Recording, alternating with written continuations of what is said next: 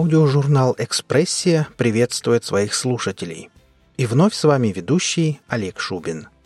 Сегодня наш выпуск посвящен фантастике. Фантастика – один из самых захватывающих жанров литературы. Предлагаем вашему вниманию мистическую историю о столкновении настоящего и будущего.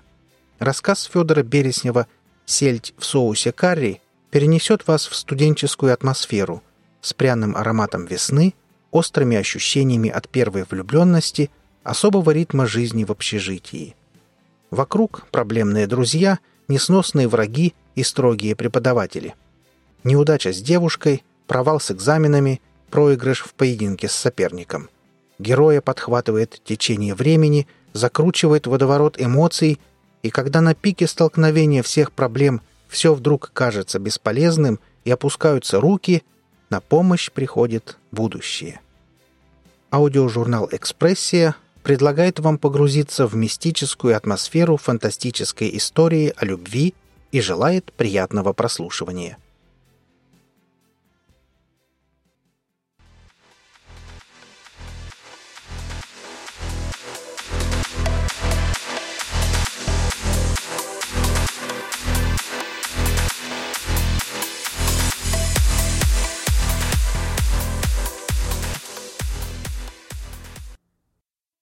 28, 29, 30. Все, пора. Схожу с крыльца и иду вдоль колонн. Метров через двадцать замечаю ее. Болтает с подругой. Идет чуть медленнее, чем я рассчитывал. Ничего страшного. Можно слегка притормозить. Это не будет выглядеть подозрительно. В крайнем случае, для виду завяжу шнурок. К остановке подходим практически одновременно. Оглядываюсь назад, будто ища глазами автобус, а потом открыто смотрю на нее. Бесподобно, божественно, немыслимо. Попроси меня рассказать, как она выглядит, запнулся бы после первого слова. Черты ее лица не поддавались анализу и классификации, а запах был неописуемо приятен светлые волосы, голубые глаза, и от одного мимолетного взгляда кружится голова и пересыхает в горле. «Вы учитесь в университете? Я раньше вас не видел». Услышал я свой голос, и меня удивила подобная храбрость. Хорошо, что разучил реплики еще вчера, повторив их бесконечное число раз. Сейчас они слетали с языка сами, помимо моей воли. Не то чтобы я всех здесь знал, но такую красивую девушку трудно было бы не заметить. Она заинтересованно посмотрела в мою сторону и улыбнулась. «Не думайте, я не преувеличиваю». Я продолжил сыпать заготовками. «Так вы недавно в общежитии?» «Да, всего месяц. Раньше снимала квартиру, но сейчас не могу себе этого позволить». Она легко и непринужденно ответила, а я возликовал. «Отлично! Она со мной заговорила!»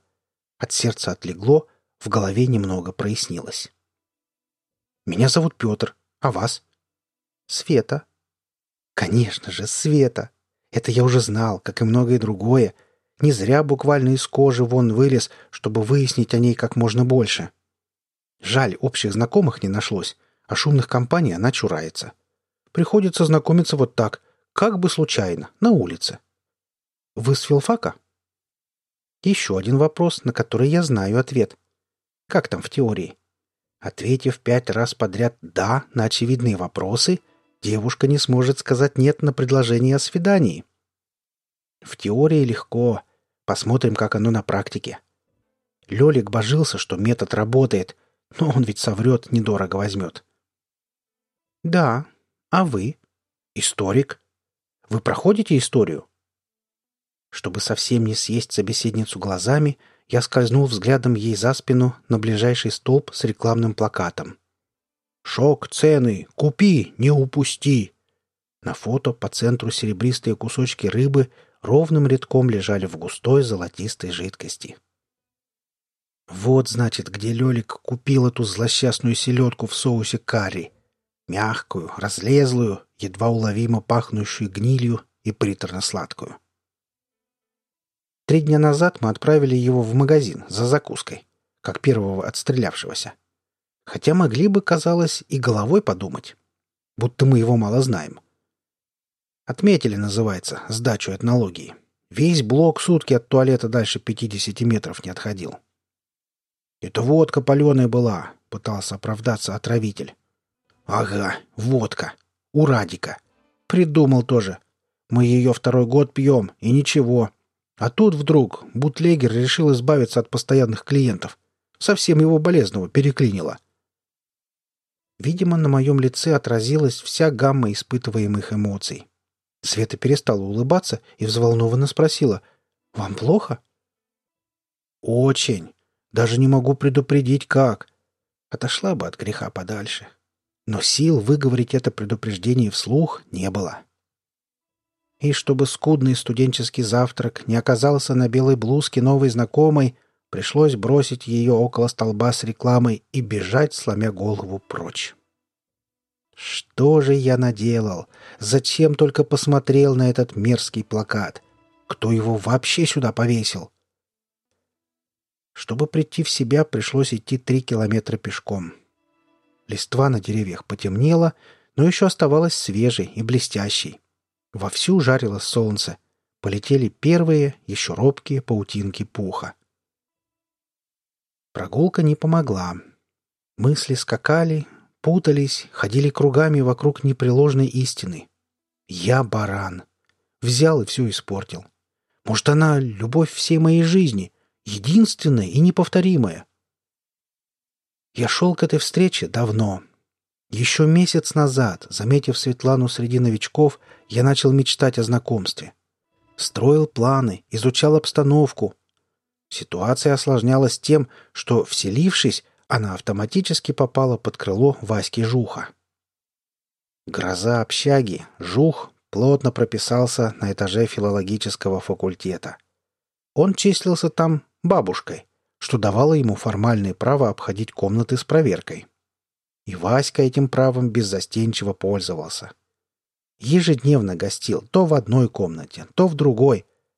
А кто бы отказался? Что ни блок, сплошные девушки. Симпатичные, приветливые, остроумные, обходительные, хорошо готовящие.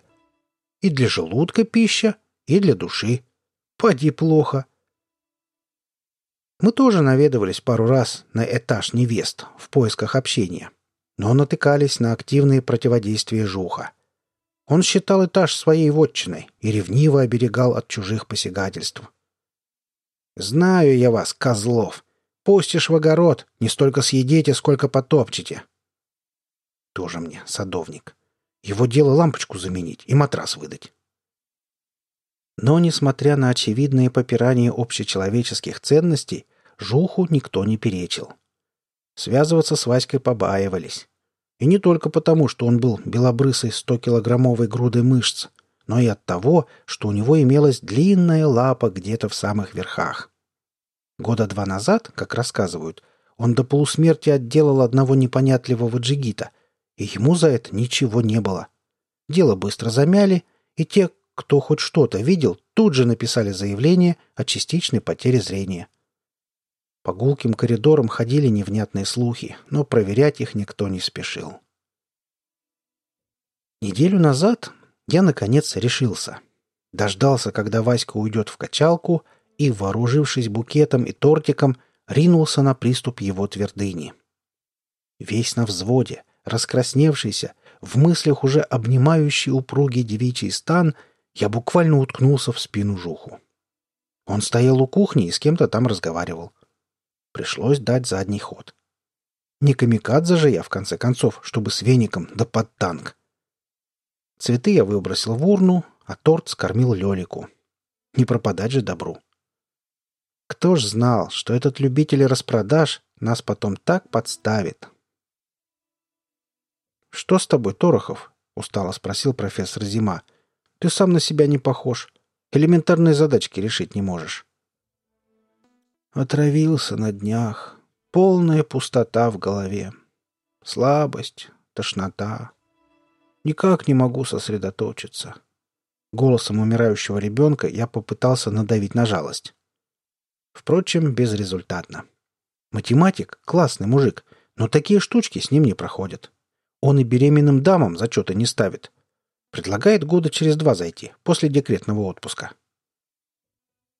«Так зачем пришел? Иди выздоравливай. Сидишь тут, и у меня, и у себя время отнимаешь». Я побрел в общагу. В голове крутились те же вопросы, что и утром. Как так получилось? Что теперь делать? В кого я такой баран? Результат экзамена меня заботил слабо. Предмет не профильный, пересдать в любой момент можно. В блоке меня встретил вездесущий Лёлик. Остальные еще боролись с интегралами в надежде на повышенную стипендию. Надо же, какой жук. И здесь раньше всех закончил. Уже селедку шинкует. Тьфу, видеть ее не могу. Даже просто соленую. «Сдал?» — спросил Лёлик и, наткнувшись на угрюмое молчание, поспешил успокоить. «Не переживай ты так. Это всего лишь математика. Пересдашь как-нибудь». Я взял бутылку, стакан и развернулся к выходу. Опять на крышу. Угадал. Туда. Подальше от суеты, шума, веселой компании. Упорядочить мысли, собраться, решить, что делать дальше.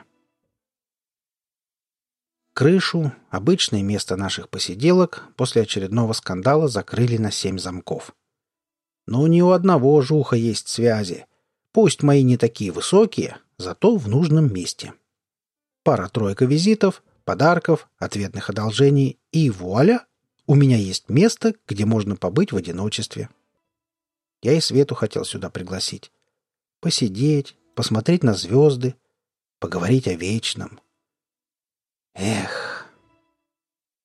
В груди жгло. Требовалось срочно накатить. После третьего наката боль отступила.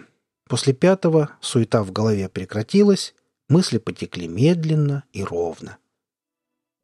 Я сидел неподалеку от края и размышлял, глядя на готовящийся ко сну город. Двадцать два этажа. Высоко. Тихо. Уютно.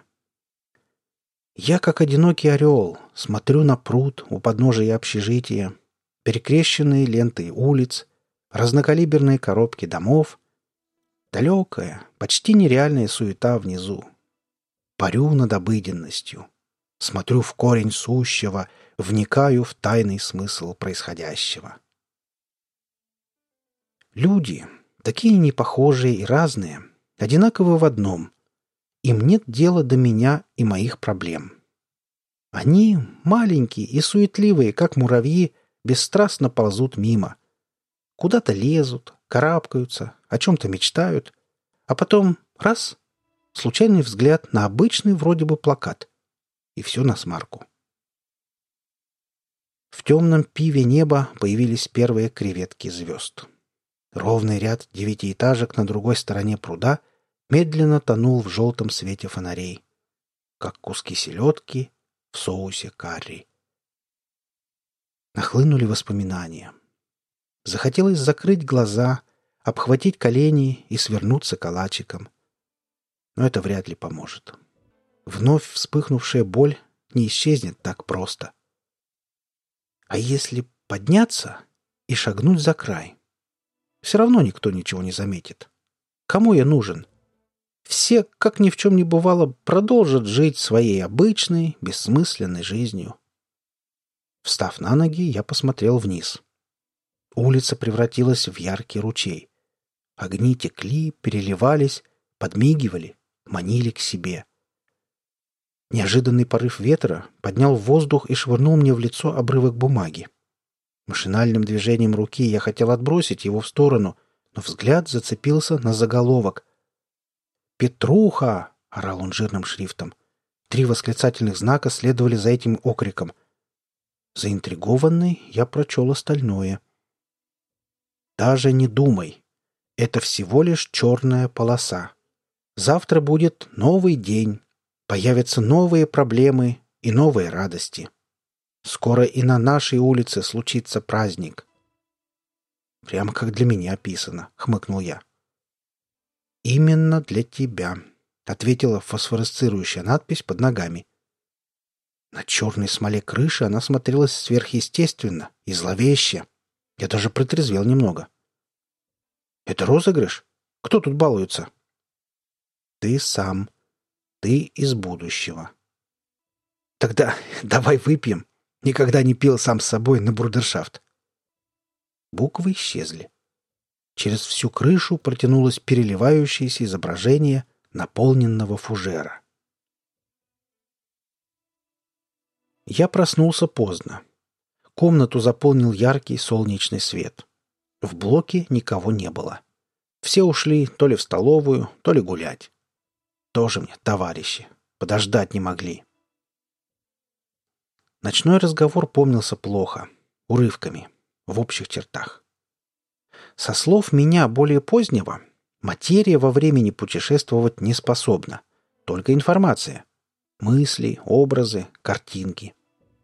Он, то есть я, даже формулу какую-то приводил в подтверждение. В нормальном состоянии я бы чужеродного вмешательства даже не заметил. Человек, получающий картинки из будущего, должен быть пьян, шокирован, взволнован, крайне растерян или на худой конец спать. Но сон не вариант. Мало кто относится к снам серьезно, да и забывают их люди постоянно. Таким образом, откровенно признался я сам себе после третьего тоста, получить вчера весточку из будущего я мог только на крыше и на остановке. Остановке? Стоп, стоп, стоп. Плакат тоже его рук дело. Как я пропустил этот факт мимо ушей? Запомнил, но не осознал. Странные вещи вытворяет с нами иногда алкоголь. Наскоро одевшись, я спустился вниз и на негнущихся ногах подошел к злопамятному столбу. Рекламного плаката на нем не было. Пожелтевшая бахрома объявлений, гребенка телефонов, унылые потеки весенних дождей. Значит, его не было и вчера. Разом обессилев, я опустился на стальную скамейку остановки. Что же получается? Мой вчерашний разговор с собой не пьяный глюк, а реальность? Я сам себя удержал от самоубийства после того, как сам же себе поставил подножку? Но зачем? Я обхватил голову руками, крепко вцепившись в волосы. То ли с похмелья, то ли от нескончаемого хоровода вопросов мутило. Земля ощутимо кружилась. Тянуло лечь и закрыть глаза.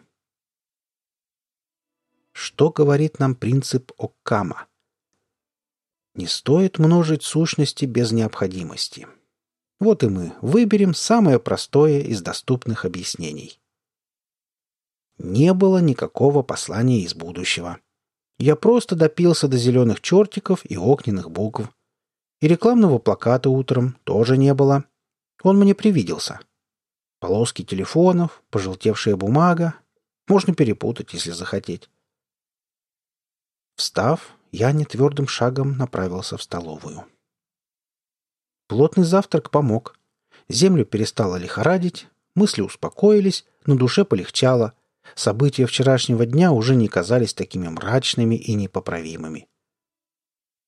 Надо же, какая буйная фантазия у моего подсознания.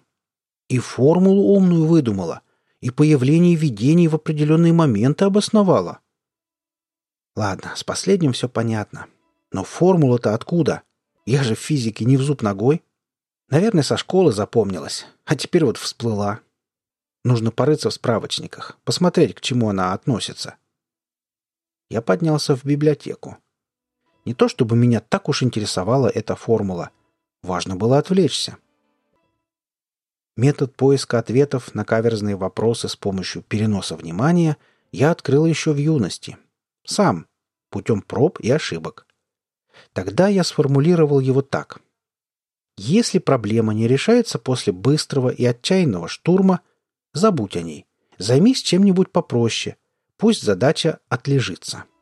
Раскрепощенное подсознание справится с решением лучше тебя. Потом я прочитал где-то про этот метод и жутко расстроился. Стало обидно будто у меня отобрали важную и трудно добытую победу.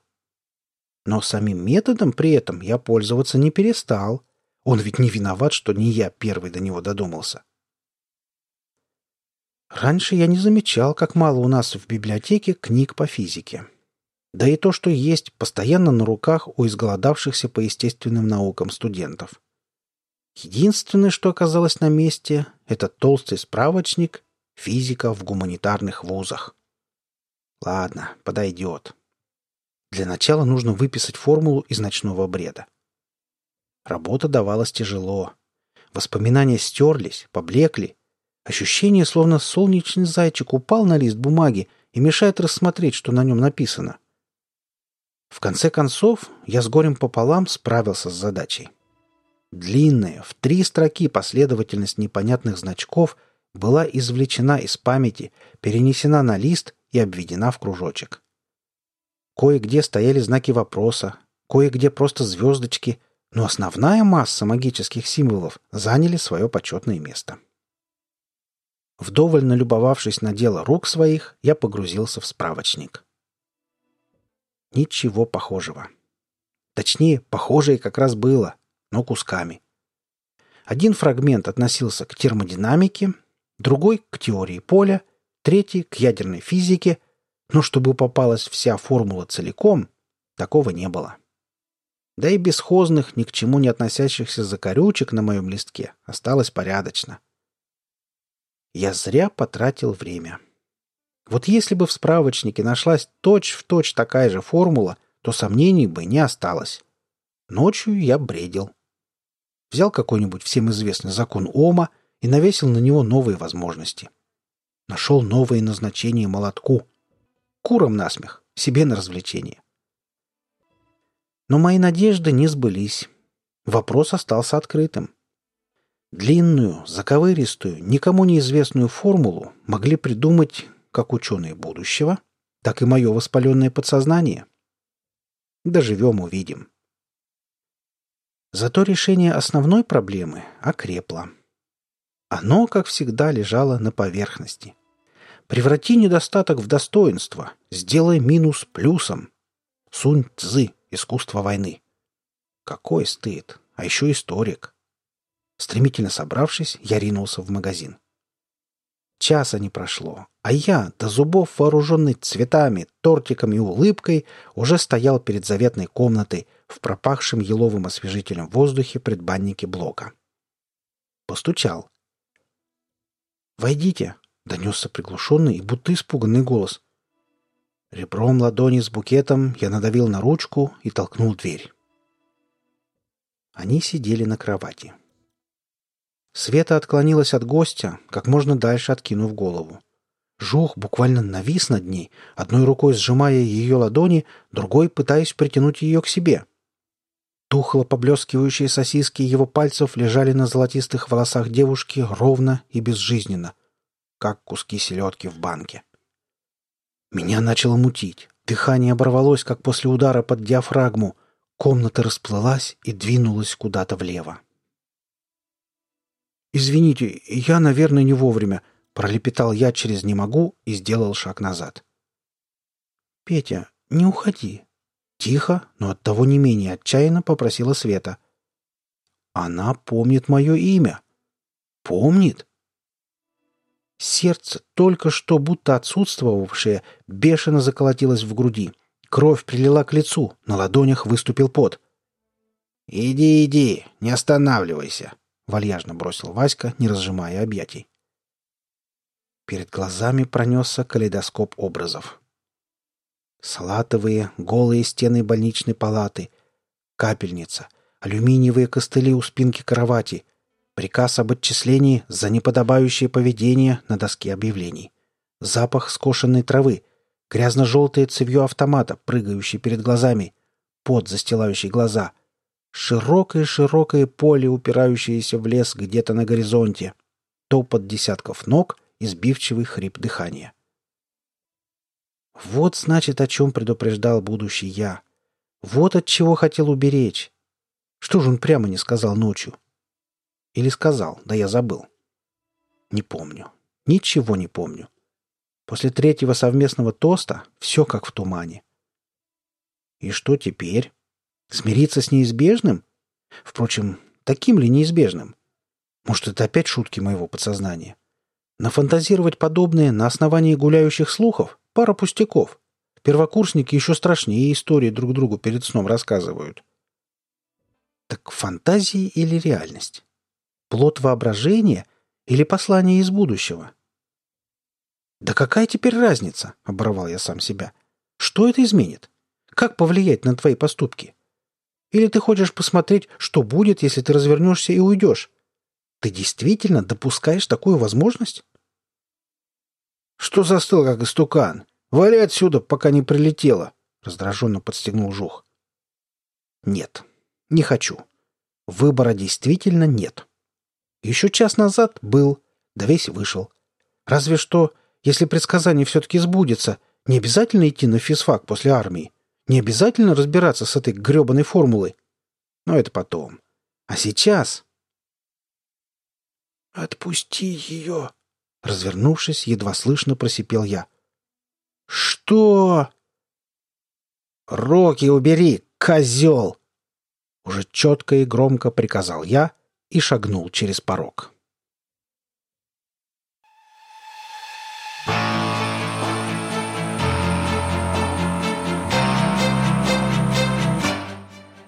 Вы прослушали рассказ Федора Береснева «Сельдь в соусе карри». Автору и исполнителю будет приятно услышать мнение о работе. Оставляйте пожелания в комментариях к этому выпуску. Наша команда очень благодарна всем за оказанное внимание. Аудиожурнал «Экспрессия» желает вам прекрасного весеннего настроения. Будьте вместе с нами и до встречи в следующем выпуске.